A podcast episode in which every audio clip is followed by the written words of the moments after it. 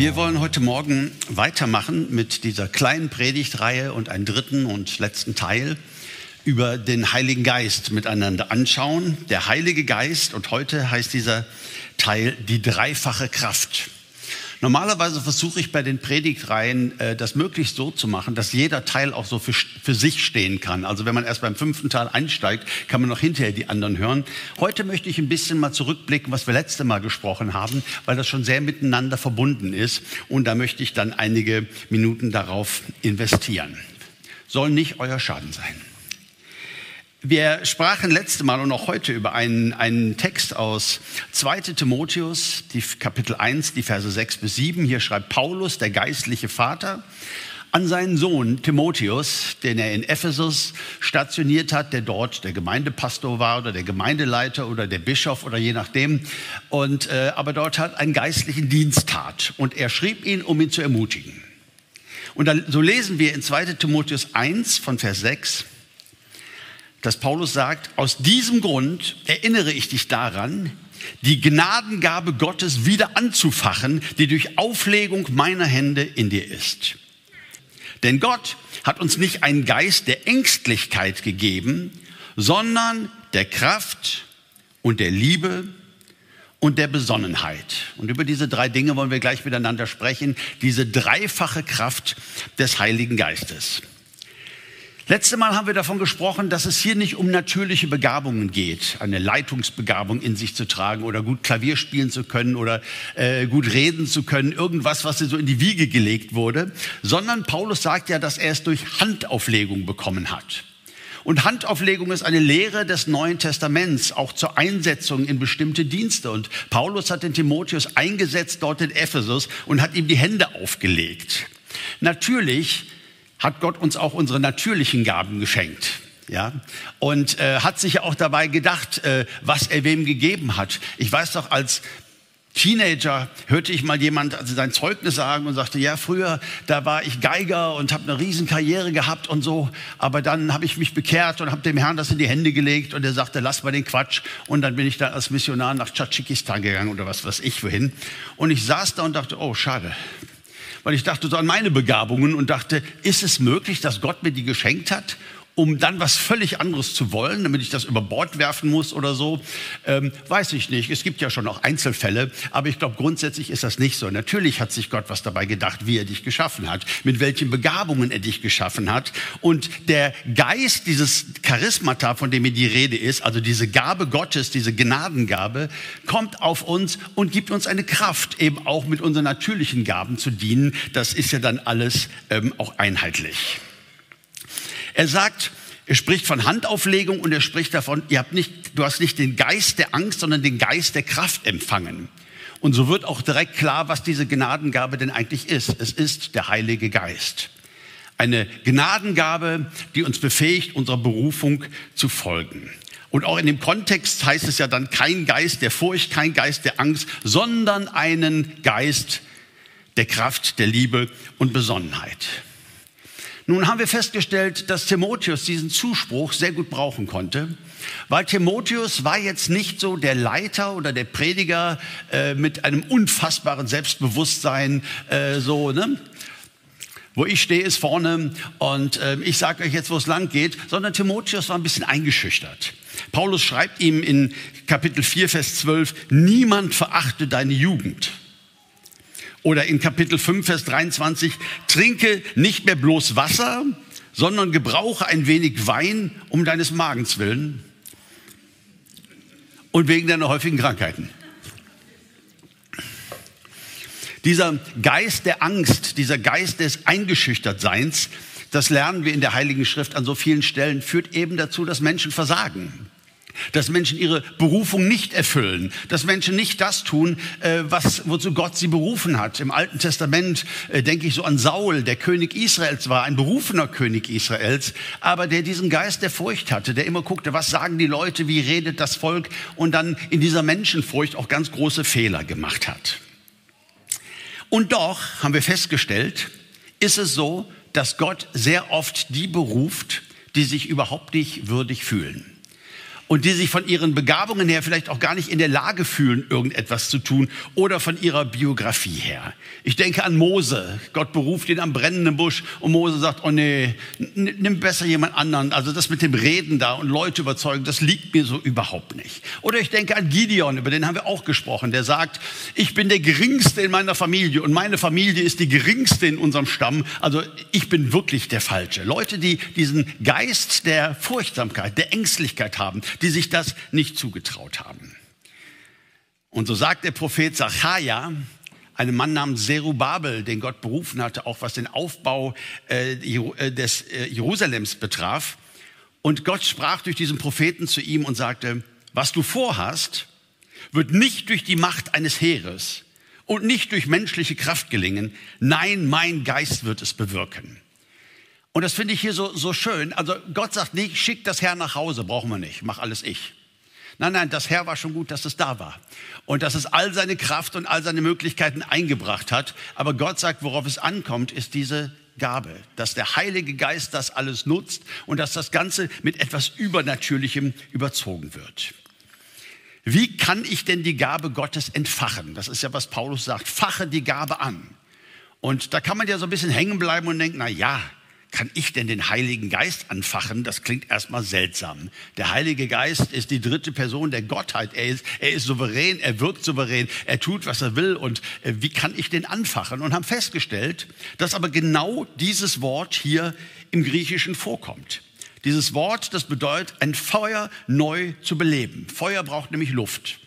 Und Feuer braucht nämlich Platz. Und es geht darum, dass der Heilige Geist ein Gentleman ist. Es geht darum, dass Gott uns einen freien Willen gegeben hat und dass der Heilige Geist nicht dazu da ist, uns zu irgendwas zu zwingen, uns irgendwie in den Schwitzkasten zu nehmen und jetzt müssen wir da alle möglichen Dinge tun, die Gott sich wünscht, aber die wir gar nicht wollen, sondern dass der Heilige Geist der Parakletos ist, der Beistand oder wenn ich es wörtlich übersetze, der Herbeigerufene.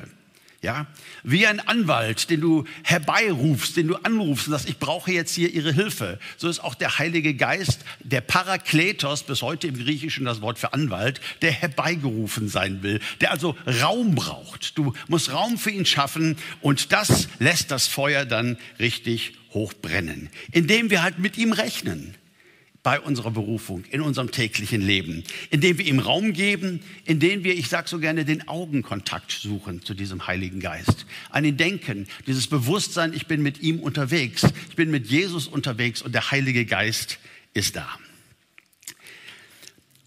Und dieser Heilige Geist ist eine dreifache Kraft, wie wir das hier von Paulus erfahren. Und diese erste Dimension, die Paulus nennt, er nennt ihn den Geist der Kraft. Dynamis ist das Wort im Griechischen, daher kriegen wir das deutsche Wort Dynamit. Und ich denke so, wenn eine Straße gebaut werden soll durch das Gebirge, da müssen jetzt Tunnel her. Ja, das geht mit menschlicher Kraft vielleicht. Mit, na, wie heißt das Ding, dieses, wie? Picke, danke schön. Guck mal, du weißt Bescheid. Ja, und mit einem Spaten und ähm, aber es würde Jahre dauern. Es würde die Menschen eine unfassbare Kraft kosten. Was für ein Segen, dass es Dynamit gibt. Was für ein Segen, dass die Arbeiter auf der Baustelle dieses Dynamit anbringen können und dieses Dynamit sorgt dafür, dass Dinge bewegt werden in eine Dimension, wie der Mensch in seiner Kraft das niemals konnte oder könnte. Was für ein Bild, Dynamis, der Geist der Kraft. Das bedeutet, Du hast alle Kraft, die du brauchst, um deine Berufung zu erfüllen. Lass mich eins noch mal sagen ähm, zu dem letzten Teil. Jemand sprach mich an, ähm, nicht von hier, der sagte, du, ähm, ich habe mir so gedacht, ja, ich bin hier mit meinen Kindern zu Hause und, und das ist alles so voll. Was ist denn mit mir? Brauche ich denn den Heiligen Geist nicht? Ich kann nicht nach irgendwo hingehen als Missionar oder mich großartig irgendwo einbringen oder so. Und ich möchte das einfach noch mal unterstreichen, dass deine Berufung da ist, wo Gott dich hingestellt hat eben auch in deiner Familie, eben auch in deiner Nachbarschaft. Wir reden nicht nur über Timotheus, die Verantwortung tragen für eine Gemeinde in Ephesus, sondern jede einzelne da, wo Gott ihn hingestellt hat. Auch mit deinen Kindern in der Erziehung. In all dem dienst du Gott und in all dem darfst du den Heiligen Geist bitten, bei dir zu sein und dir die Kraft zu geben, die du brauchst. Denn all das ist deine Berufung. Immer wieder lesen wir in der Bibel, da kam der Geist Gottes auf ihn. Meist auf schwache Menschen, die dann ganz wunderbar gebraucht wurden.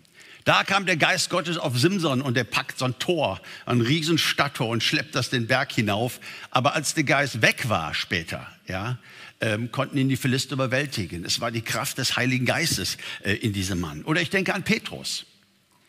Jesus sagt, bevor der Hahn kräht, wirst du mich dreimal verleugnen. Und Petrus in seiner eigenen Kraft, in seiner eigenen Selbstsicherheit, Herr, was redest du denn da? Ich bin der Petrus. Wenn die alle rennen wie die Hasen, auf mich kannst du dich verlassen. Ich gehe mit dir in den Tod. Eine schlimme Lektion, die er lernen musste, der Selbstüberschätzung, der Überschätzung der eigenen Kraft, aber die sehr, sehr gut für ihn war. Und dann erleben wir den Petrus am Pfingsttag, erfüllt mit dem Heiligen Geist, gesalbt als Priester und Prophet, wie er aufsteht und zu Tausenden von Leuten sich zu Jesus bekennt, dass er der Sohn Gottes ist. Und viele, viele Menschen bekehren sich. Ein völlig anderer Petrus, ja, gesalbt mit der Kraft des Heiligen Geistes. Und ich glaube, dass wir als Jünger Jesu Vertrauen lernen dürfen in Bezug auf die Kraft des Geistes. Wenn wir eine Rechnung aufmachen, dann ist immer die Frage, haben wir ihn auf der Rechnung? Oder rechnen wir immer nur mit unserer Kraft und dem, was wir haben? Das macht schon einen großen Unterschied. Ich erinnere gerne nochmal an dieses Wunder der Brotvermehrung. Jesus sagt, 5000 Männer plus Frauen und Kinder, man schätzt so 20.000 Leute, die da sind.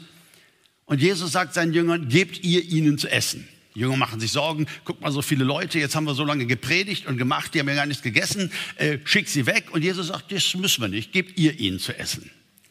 Und dann hören wir den Geist der Ängstlichkeit antworten, der sagt, oh, aber wir haben nichts hier. Nichts, wir haben nichts. Äh, ja, okay, außer fünf Brote und zwei Fische. Haben wir jetzt nicht erwähnt, weil wir haben ja auch Hunger, wir zwölf. Und äh, so von daher äh, hatten wir schon gedacht, dass wir wenigstens einen kleinen Snack bekommen nach einem Tag harter Arbeit. Wir haben nichts hier außer das. Was sollen sie lernen an diesem Tag? Sie sollen lernen an diesem Tag, dass immer sie haben fünf Brote, zwei Fische und Jesus dabei. Wir dürfen wissen, auch wenn wir nur fünf Brote und zwei Fische haben und wir müssen 20.000 ernähren, wir haben den Heiligen Geist dabei. Und wenn Jesus den Auftrag gibt, gebt ihr ihnen zu essen, dann liegt in dem Auftrag auch deine Gewissheit, dass es eine Dynamis gibt, eine Geisteskraft gibt, um diesen Auftrag auch erfüllen zu können. Und so wurden 20.000 Leute satt. Jesus dankte, brach's und die Jünger verteilten es. Und es wird nicht genau gesagt, wann passierte denn jetzt das Wunder. Kennt ihr das aus dem Jesus-Film? Man fragt sich das ja so als Bibelleser und dann kommt so ein Film, da betet Jesus, macht die Augen zu, er macht sie wieder auf und auf einmal ist ein riesengedeckter Tisch. Wow. Ich glaube nicht, dass das so war. Ich glaube, dass das Brot sich vermehrte, als die Jünger es brachen, von einem zum anderen. Gehst mit dem Brot auf jemand zu und sagst, bitteschön, bitteschön. Und das, das Wunder quasi in den Händen der Jünger geschah. Was für eine Lektion. Gebt ihr ihnen zu essen. Gott gibt Menschen Aufträge, die sie erstmal zu überfordern scheinen. Aber sie sollen uns nicht überfordern. Sie sollen in uns den Glauben neu wecken, dass wir festmachen, ich habe eine Kraft bekommen. Und das, was Gott bestellt, das bezahlt er auch. Und wenn Gott sagt, gebt ihr ihnen zu essen, dann gibt es einen Weg, dann hat er etwas vorbereitet, dann gibt es auch eine Geisteskraft, das zu tun. Wenn du erst deiner Berufung folgst, wenn du dich wie ein geistlicher Kraftprotz fühlst, dann wird es wahrscheinlich mit der Berufung nichts werden. Denn sehr oft ist es dann auch eine Art von falscher Selbstsicherheit, von Überheblichkeit. Ja, ich kann das, ich fühle mich so richtig gut. Und es gibt vielleicht auch mal Momente, wo das so ist. Aber zu vertrauen auf die Kraft des Heiligen Geistes, zu vertrauen, dass er wirkt, dass er etwas tut, dass er Herzen berührt, das ist so wichtig, dass wir mit diesem Vertrauen unterwegs sind und nicht in unserer eigenen menschlichen Selbstsicherheit. Der Paulus ist ein interessanter Charakter. Ich würde mal sagen, im Neuen Testament der herausragendste Theologe, der irgendetwas geschrieben hat. Er war ja nicht mal einer der Zwölfen, aber von ihnen eingesetzt. Und ihm verdanken wir so viel im Neuen Testament. So viele Dinge, wenn ich allein an den Römerbrief denke oder so. Äh, ich kann mir gar nicht vorstellen, wie das ohne sein sollte, weil da die Sachen so systematisch auf den Punkt gebracht werden. Paulus war sehr schlau. ein sehr begabter Lehrer, ein sehr willensstarker Mann. Und von Paulus denke ich manchmal, vielleicht war er auch sehr, sehr selbstsicher. Und da musste manchmal Gott vielleicht auch Dinge tun, um ihn irgendwie so im Griff zu haben. Diese Bibelstelle hier war für mich immer so ein bisschen irritierend und ich habe so in meiner Entwicklung viele Diskussionen darüber gehört, aber er schreibt etwas in 2. Korinther 12, Vers 7. Da sagt er, und damit ich mich wegen der außerordentlichen Offenbarungen nicht überhebe, wurde mir ein Pfahl fürs Fleisch gegeben, ein Engel Satans, der mich mit Fäusten schlage, damit ich mich nicht überhebe. Seinetwegen habe ich dreimal den Herrn gebeten, dass er von mir ablassen soll. Und er hat zu mir gesagt, lass dir an meiner Gnade genügen, denn meine Kraft wird in der Schwachheit vollkommen. Jetzt mal den Timotheus-Gedanken äh, da einfügend, lass dir an meiner Gnadengabe, an dem, was ich dir gegeben habe, lass dir daran genügen, die Kraft ist da. Ich habe über Jahrzehnte Diskussionen gehört, ich bin ja nun Kind der pfingstlich-charismatischen Bewegung auch, was denn nun dieser Pfahl im Fleisch war. Und heute möchte ich euch sagen, was es war. Endgültig und abschließend. Okay, seid ihr bereit? Es war ein Pfahl im Fleisch. Ja, ich möchte reden, wo das Wort redet und schweigen, wo das Wort schweigt. Es gab immer die Fraktion, die sagte, oh, das war eine Krankheit. Paulus hatte eine Augenkrankheit und das wird dann irgendwoher konstruiert, ganz, ganz abenteuerlich. Dann gab es die anderen, die sagten, nein, das kann auf keinen Fall eine Krankheit gewesen sein. Paulus war ein Heilungsprediger und Jesus hat doch alle unsere Krankheit mit ans Kreuz genommen. Ja, ja, aber das ist schon der Paulus, der dem Timotheus schreibt, trink mal ein bisschen Wein. Äh, du bist ja andauernd krank, äh, achte mal ein bisschen auf deine Gesundheit. Also so ganz einleuchtend scheint mir das auch nicht. Ausschließen möchte ich, dass Jesus seinen Diener einem Dämonen überlassen hat, dass er ihn quälen darf, mit Fäusten schlagen. Ich nehme das mal als eine Redewendung, zumal ein Engel kann immer auch ein Bote bedeuten, kann also immer auch ein Mensch sein. Vielleicht ein Mensch, der ihn verfolgt hat, ein Mensch, der ihn genervt hat, ein Mensch, der versucht hat, ihn zu hindern, seiner Berufung zu folgen. Das sind alles Spekulationen, ja. Es war ein Pfahl im Fleisch. Es war irgendetwas sehr Unangenehmes, das Paulus gerne entsorgt hätte. Und Jesus sagt zu ihm, du Paulus, das ist wichtig für dich. Das ist wichtig für dich, damit du nicht abhebst. Ja, dieser, dieser Pfahl im Fleisch, dass du dich ganz bewusst auf meine Kraft stellst, ganz bewusst mit meinem Geist rechnest, ganz bewusst in meiner Kraft und meiner Berufung unterwegs bist und nicht in deiner eigenen. Dietrich Bonhoeffer hat mal etwas geschrieben, ähm, das ich, finde sehr in diese Richtung geht. Er sagte, ich glaube, dass Gott uns in jeder Notlage so viel Widerstandskraft geben will, wie wir brauchen. Aber er gibt sie nicht im Voraus, damit wir uns nicht auf uns selbst, sondern auf ihn verlassen. Und das, finde ich, ist sehr typisch für die Kraft des Heiligen Geistes. Sie lässt uns nicht fühlen wie geistliche Kraftprotze. Äh, wir können alles, jetzt geht's los. Nein, dann, wenn wir sie brauchen, ist sie da. Es ist eine Frage des Glaubens und des Anfachens, immer wieder Raum zu machen, immer wieder damit zu rechnen und immer in diesem Bewusstsein zu leben. Ja, ich gebe meins. Ich bringe meine Begabungen ein, ich gebe mein Bestes, aber das Reich Gottes geschieht dort, wo der Heilige Geist auf mich kommt, auf meine Gaben kommt und wir gemeinsam das machen, ich und dieser wunderbare Geist der Kraft. Eine zweite Dimension ist, er ist ein Geist der Liebe. In Römer 5, Vers 5 heißt es, die Liebe Gottes ist ausgegossen in unsere Herzen durch den Heiligen Geist, der uns gegeben worden ist. Ein interessanter Satz, oder? In der neuen Genfer oder in der Hoffnung für alle ähm, kommt das nicht so rüber. Hier ist man ganz nah äh, am Grundtext und äh, ich finde, hier ist so eine interessante Doppelung. Die Liebe Gottes ist ausgegossen in unsere Herzen durch den Heiligen Geist, der uns gegeben worden ist. Ich sage euch, wie ich es früher verstanden habe. Ich habe das so verstanden, ähm, der Heilige Geist und die Liebe Gottes sind in unser Herz ausgegossen. Und so ähnlich übersetzen dann auch moderne Übersetzungen. Äh, deswegen habe ich auch gerade keine bei. Ja, der, der Heilige Geist und die Liebe Gottes, das ist so ein Ding, die sind in unsere Herzen ausgegossen. Aber dann kommt dieser Nachsatz, der uns gegeben worden ist. Warum sagt er das denn jetzt noch? Wäre doch okay zu sagen, wenn das so wäre. Die Liebe Gottes ist ausgegossen, und jetzt ändere ich mal, mit dem Heiligen Geist. Ja, die Liebe Gottes ist ausgegossen in unsere Herzen mit dem Heiligen Geist. Dann wäre das in der Tat so. Als wir den Heiligen Geist empfingen, empfingen wir auch die Liebe Gottes, können wir abhaken, haben wir jetzt. Später verstand ich A, dass hier nicht mitsteht, sondern durch. Dia im Griechischen. Die Liebe Gottes wird durch den Heiligen Geist ausgegossen und der Heilige Geist ist uns gegeben. Wenn der Heilige Geist uns gegeben ist, dann ist eine Aufgabe des Heiligen Geistes immer wieder neu, jeden Tag aufs Neue, immer ganz frisch, die Liebe Gottes auszugießen in unserem Herzen. Und wenn du sagst, du Uwe, ich bin seit Jahren mit Jesus unterwegs und sehr oft spüre ich keine Liebe, weder für mich noch für andere und so weiter, ähm, bin ich denn überhaupt errettet? Aber selbstverständlich. Aber hier gilt es, fache an die Gabe. Rechne mit dem Heiligen Geist. Jeden Tag meines Lebens bete ich dieses Gebet.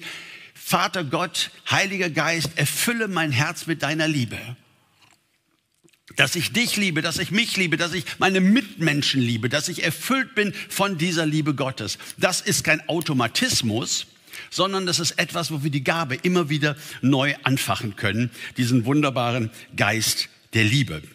Deswegen steht es ja auch nicht im Singular hier, äh, deswegen steht es ja auch im Singular hier und nicht im Plural.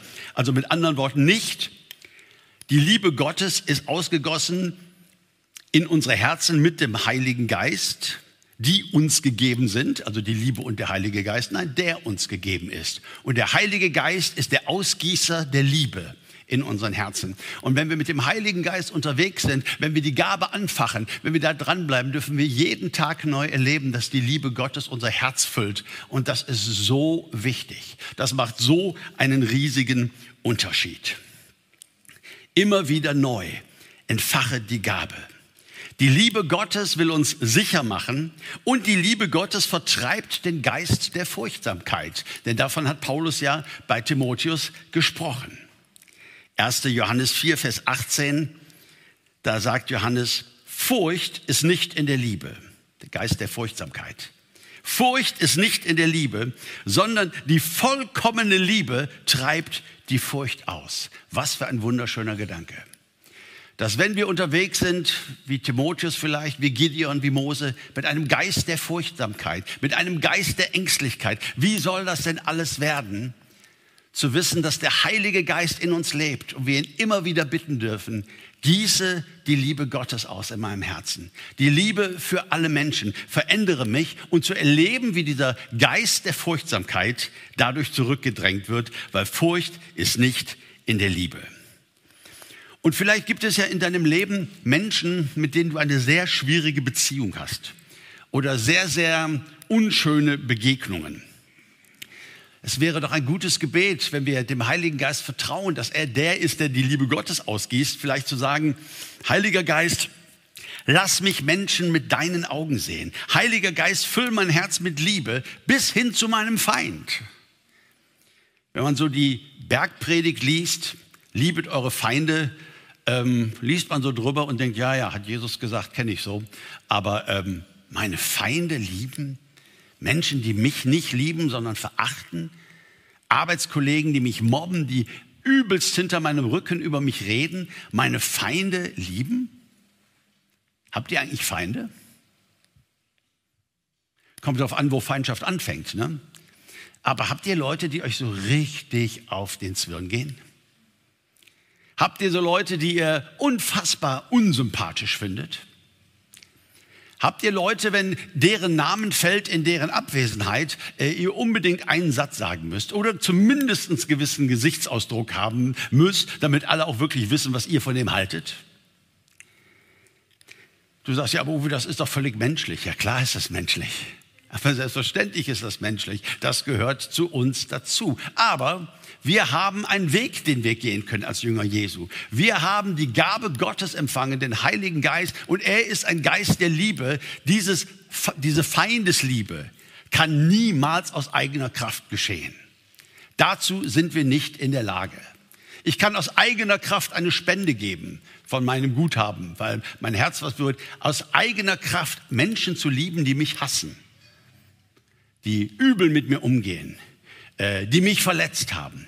Was für ein wunderbarer Weg, den Gott uns anbietet, Menschenliebhaber zu werden, so wie Gott selbst ein unglaublicher Menschenliebhaber ist. Jeden Tag zu sagen, Heiliger Geist, erfüll mein Herz mit der Liebe Gottes. Danke, Vater, dass du mich so liebst, dass du so hinter mir stehst. Und dein Herz volllaufen zu lassen mit dieser Liebe Gottes und dann auch für diese Leute zu beten, die dir fluchen und du fängst an, sie zu segnen. Du fängst an, sie zu sehen mit den Augen Jesu. Du fängst an zu sehen, dass du es auch gar nicht immer so persönlich nehmen musst. Es ist nämlich deren Problem. Es ist nämlich deren Biografie. Es ist nämlich deren Komplexe oder was auch immer da eine Rolle spielt. Und du kannst anfangen zu segnen. Du kannst anfangen, so wie Jesus, der ja am Kreuz für seine Feinde starb. Von seinen Feinden noch verhöhnt am Kreuz, lässt er sein Leben für sie, um sie erretten zu können. Was für ein Gedanke. Das darf dich nicht unter Druck setzen. Nein, das kannst du nicht. Nein, das kann ich auch nicht. Nicht in unserer menschlichen Kraft. Nicht durch Herr oder Kraft, wie wir vorhin gehört haben, sondern durch den Heiligen Geist. Gib ihm Raum und bitte ihn doch jeden Tag dein Herz wieder voll zu machen. Ich erinnere mich in einem Gottesdienst vor vielen Jahren, da gab es eine Zeit, wo Leute so Eindrücke mitteilten, äh, wo sie empfanden, das hat der Heilige Geist ihnen jetzt gesagt. Und ähm, nun komme ich ja aus dieser Gemeinderichtung und kenne das schon mein ganzes Leben und habe da verschiedene tausend Eindrücke wahrscheinlich oder ja äh, gehört im Laufe der Jahrzehnte. Und vieles vergisst man ja auch wieder. Und es ist ja auch nicht alles für mich. Aber dieses habe ich nie vergessen, mein Leben lang. Er sagte, ich sah mich stehen vor Gott und es ich bat ihn, füll mein Herz mit deiner Liebe.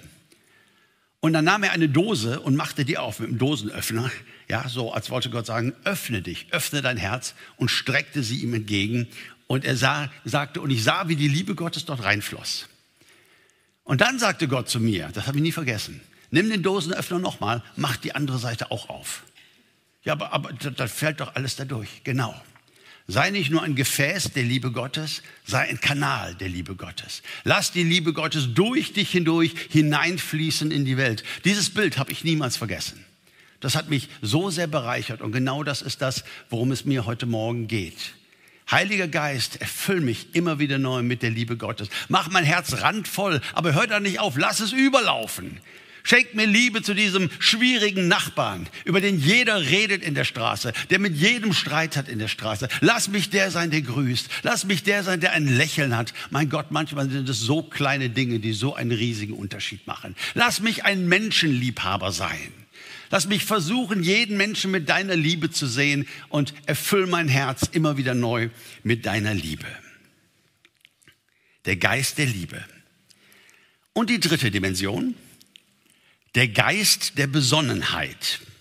Was ist Besonnenheit? Nun, der, das griechische Wort hier im Grundtext ist das Wort Sophronismus. Könnte übersetzt werden mit Vernunft oder gesunder Sinn oder klarer Kopf. Der Heilige Geist ist jemand, der uns einen klaren Kopf schenken kann, der uns Vernunft schenken kann und ähm, ich muss sagen, dass ich viele Jahre unterwegs war mit Lehre über den Heiligen Geist. Diesen Aspekt habe ich oft übersehen. Ein Geist der Vernunft. Für mich war der Heilige Geist immer so jemand Wildes, der alle möglichen Sachen machte, der weht, wo er will und da passierten alle möglichen. Ein Geist der Vernunft, äh, da brauchte ich eine Weile.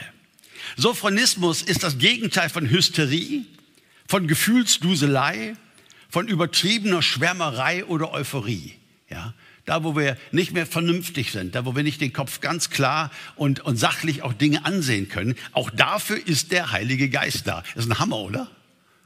Habe ich immer irgendwie überlesen. Äh, ein Geist der Vernunft. Und in den schwierigsten Situationen deines Lebens, wenn Angst und Wut und Unsicherheit dir zuflüstern, was du jetzt tun sollst und was du jetzt sagen kannst und so weiter, auch da darfst du sagen, Heiliger Geist, gieß die Liebe aus in meinem Herzen und Heiliger Geist, gewinne du jetzt Raum. Ich brauche deine Klarheit. Ich brauche deine Vernunft. Ich brauche deine Sachlichkeit, um in dieser Situation als Jünger Jesu gut wirken zu können. Was für ein Gedanke. In den schwierigsten Situationen kannst du sagen, ich besitze von Gott eine übernatürliche Gabe. Die Gabe des kühlen Kopfes. Die Gabe, logisch denken zu können. Es gibt ein zweites Wort im Neuen Testament, das geht in eine sehr ähnliche Richtung und es wird auch in einem sehr ähnlichen Kontext verwandt, nämlich die Frucht des Geistes in Galater 5. Da heißt es ja, die Frucht des Geistes, die Frucht des Geistes aber ist Liebe, Freude und dann irgendwann kommt dieses Wort Ekratia. Ekratia. Und das Wort, das könntet ihr eigentlich, Gesundheit, das Wort, das könntet ihr eigentlich gut erkennen, ich sage mal ein anderes griechisches Wort, das so ähnlich ist. Das ist Demokratia. Ja, Demokratie. Demo, das Volk. Kratia, die Herrschaft oder die Macht. Also Volksherrschaft. Ja, das ist Demokratie. Und Ekratia ist nichts anderes als Selbstbeherrschung. Die Kontrolle über mich zu haben in jeder Situation ist eine Frucht des Heiligen Geistes. Was für ein Gedanke. Der Kraft Berge können aus dem Weg gesprengt werden, der Liebe und des kühlen Kopfes und der Vernunft. Auch das ist der Heilige Geist. Das finde ich ganz, ganz großartig. Und es zeigt uns eins. Trotz aller Kraft und Liebe kommen wir auch ohne Vernunft und auch ohne Disziplin. Selbstbeherrschung nicht über die Runden, aber eben nicht etwas, das aus uns geboren ist natürlich, sondern etwas, was der Heilige Geist uns auch schenken möchte, wenn wir ihn anfachen und wenn wir ihm denn den Raum dazu geben. Also auch nicht angeborene Willenskraft. Menschen sind ja unterschiedlich. Es gibt ja Menschen, die haben eine unfassbare Willenskraft. Wenn die sagen, so, jetzt ist Schluss mit Rauchen, dann ist da Schluss mit Rauchen. Und du stehst daneben und siehst, guckst dir das an und denkst, boah, mein 17. Versuch. Äh, ja, und dann, oh, ich bin wieder schwach geworden. Und ja, es gibt ja Leute ganz natürlich, die haben einen unfassbar starken Willen und andere, die haben den nicht. Und die gute Nachricht für uns alle heute ist, ob Gott dich beruft oder nicht, hat nichts damit zu tun, ob du ein willensstarker Mensch bist. Sondern es sind sehr oft die Schwachen, die Gott beruft. Sehr oft die Schwachen, die Gott beruft. Und dieser Geist der Disziplin, der ist da, der kann angefacht werden, auf den dürfen wir zurückgreifen. Ich will mal noch etwas ein bisschen vielleicht Kontroverses ansprechen. Es ist ja manchmal so, dass man hört von ja doch recht wilden charismatischen Erscheinungen, die hier und da geschehen in Gemeinden oder auch in anderen Ländern.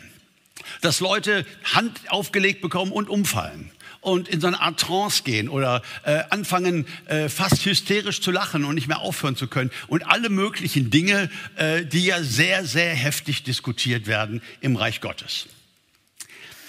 Ähm, ich möchte zwei Dinge dazu sagen. Das erste ist, ich bin ja ein Pragmatiker und ich bin gegen nichts, was hilft. Ja? Als Jesus einen Blinden heilt, spuckt er auf den Boden, nimmt die Matsch und schmiert ihm das ins Gesicht. Hat's funktioniert? Ja. War Jesus hinter. Sollten wir ein Buch darüber schreiben, wie man Blinde heilt? Mit Matsche und Spucke? Nein, sollten wir nicht. Das war einfach so in der Situation. So hat der Heilige Geist ihn geleitet. Da müssen wir jetzt überhaupt nichts daraus ableiten. Und wenn jemand, der auf dem Boden liegt oder was weiß ich, äh, seltsam die Kontrolle über sich zu verlieren scheint im Heiligen Geist und mir hinterher sagt, was in seinem Leben sich verändert hat und so, ja, da freue ich mich doch von ganzem Herzen, habe ich keine Problematik mit. Das Problem, was ich nur sehe, ist immer dann, wenn sowas dogmatisiert wird und zu einem Standard erhoben wird. Und dann habe ich sehr wohl ein Problem damit. Und dann erinnere ich gerne daran, dass der gleiche Geist, dem man all das zuschreibt, der Geist der Selbstbeherrschung ist und uns einen kühlen Kopf geben kann. Er ist kein Geist, der uns entmachtet, sondern er ist ein Geist der Selbstbeherrschung. Und ähm, wenn jemand so vom Heiligen Geist berührt ist und auf mich zukommt und mir eine Ohrfeige gibt und sagt, du, das konnte ich jetzt nicht verhindern, der Geist wollte es, dann gebe ich dir eine zurück und sage, schöne Grüße an den Geist. Ja, äh, nein, nein, du bist verantwortlich für das, was du tust, für das, was du sagst. Er ist der Geist der Selbstkontrolle. Er ist der Geist der Selbstbeherrschung. Und ohne irgendwas niedermachen zu wollen, ich glaube, das dürfen wir dabei niemals aus den Augen verlieren. Darum geht es. Er will uns Selbstbeherrschung geben. Und wenn ich an mein eigenes Leben denke, wie viel Schaden ich manchmal angerichtet habe, einfach weil mir der Geduldsfaden gerissen ist. Einfach weil ich nervlich irgendwie überspannt war. Einfach weil mich irgendwas fürchterlich angenervt habe und ich habe es geschafft, ich habe es geschafft und dann irgendwann habe ich es nicht mehr geschafft und dann habe ich einen rausgehauen, meine Güte. musste mich hinterher entschuldigen, ähm, habe vielleicht eine, eine, eine Freundschaft sehr gefährdet, wenn ich beendet und so. Ich glaube, das kennen wir ja alle. Und auch da wissen zu können, egal wer du bist, egal wie kurz deine Lunte ist, bis du hochgehst oder nicht, Du hast den Geist der Selbstbeherrschung. Fache an die Gabe, die in dir ist. Er ist der Geist der Vernunft und er ist der Geist der Selbstbeherrschung. Wie steht eigentlich jetzt, wie stehen diese Sachen, dieser Geist der Vernunft im Verhältnis zum Geist der Kraft und der Liebe? Und da habe ich immer ein sehr schönes Bild, was ich gerne verwende, wie ich mir das so vorstelle. Stell dir vor, du hast ein ganz, ganz cooles Auto. 400 PS. Das ist eine Menge Kraft. Ja, er ist der Geist der Kraft. Dynamis. Er kann richtig was bewegen. Dein Auto hat 400 PS. Aber du kriegst es nicht gestartet. Warum nicht? Ist es kaputt? Nein, es braucht Benzin. Und das sehe ich so ein bisschen als die Liebe. Paulus spricht ja an einer Stelle auch, dass der Glaube durch die Liebe wirksam ist. Energeo, dass der Glaube durch die Liebe seine Kraft erhält. Und so ist es auch hier. Also die Liebe Gottes ausgegossen in unsere Herzen durch den Heiligen Geist. Immer wieder volltanken. Immer wieder volltanken, damit du deine 400 PS auch wirklich an den Start bringen kannst. Und dann gibt es die Lenkung und die Bremsen. Darüber wird eigentlich weniger geredet. Man redet gerne über die PS und über den Hubraum und über die Kraft. Aber ähm, je mehr Kraft du hast, desto besser sollten deine Bremsen sein, oder? Also ein Auto mit 30 PS, ich glaube, da kommst du mit einer Fahrradbremse hin. Ne? Weiß ich nicht, aber muss nicht so dolle. Ne? Aber ein Auto mit 400 PS, da sollte A, die Lenkung und wie sehr du das Ding unter Kontrolle haben kannst, ja, und die Bremsen, die sollten schon richtig gut sein. Und hier sehe ich den Geist der Vernunft. Hier sehe ich den Geist des kühlen Kopfes. 400 PS, ganz viel Kraft, ja, muss kontrolliert werden. Ganz viel Liebe, der Tank ist voll, ja, und der Heilige Geist ist auch der, der uns einen logischen, kühlen Kopf gibt, damit umzugehen. Das wirft natürlich die Frage auf, was ist eigentlich der Unterschied zwischen Besonnenheit und Furchtsamkeit? Also ich habe schon manchmal erlebt, dass ein Vernünftiger, der gesagt hat, Leute, äh, lasst uns das mal richtig angucken, bevor wir eine Entscheidung treffen, lasst uns mal die ganzen Fakten, sehr schnell manchmal als Angsthase degradiert wird. Und manchmal gibt es einen Angsthasen, der sehr als vernünftig gepriesen wird. Das ist ja nun es ist nicht ein Geist der Ängstlichkeit, es ist nicht ein Geist der Furchtsamkeit, aber es ist ein Geist der Vernunft und ein Geist des kühlen, des kühlen Sinnes. Was ist denn der Unterschied? Ich glaube, Furchtsamkeit, die der Geist uns nehmen möchte, ist eine negative Grundhaltung. Ja? Äh, Besonnenheit bedeutet, du prüfst die Fakten. Aber du willst Auto fahren. Du möchtest diese tolle Ding hier bewegen. Du möchtest in deine Berufung hineinkommen. Das möchtest du unbedingt. Aber du prüfst in jedem Fall die Fakten. Der Furchtsame will eigentlich gar nicht fahren. Eigentlich sucht er Gründe, nicht fahren zu müssen. Ah, es passiert ja so viel heutzutage und äh, ne, man weiß es ja nicht und äh, äh, man hängt ja doch am Leben und da können ja Dinge passieren und es ist doch gerade alles so schön. Warum soll ich jetzt so ein, so ein Auto mit so viel Kraft? Der Furchtsame will nicht fahren und sucht Gründe. Der mit dem Geist der Vernunft und dem kühlen Kopf, der überprüft die Bremsen und überprüft die Lenkung, aber er will fahren. Er fragt nach Kontrolle, um wie das jetzt gehen kann, aber er will fahren. Seine Motivation ist eine völlig andere. Was für eine Gnadengabe, dass wir nicht nur einen lieben Schöpfergott und einen lieben Vater im Himmel haben, nicht nur einen Herrn Jesus Christus, der einst auf der Erde wandelte und jetzt zum Rechten des Thrones Gottes sitzt als Weltenherrscher, sondern dass wir einen Heiligen Geist haben, der mitten unter uns wirkt. Ist das nicht unglaublich toll? der uns erfüllt, wenn wir ihn darum bitten. Der ab der Wiedergeburt in uns wohnt, aber wo wir immer wieder neu auch Erfüllung erleben dürfen, um unsere Berufung jeden Tag, da wo Gott dich hingestellt hat, neu zu erleben. Was für ein Angebot dieser Geist der Kraft, der Liebe und der Besonnenheit.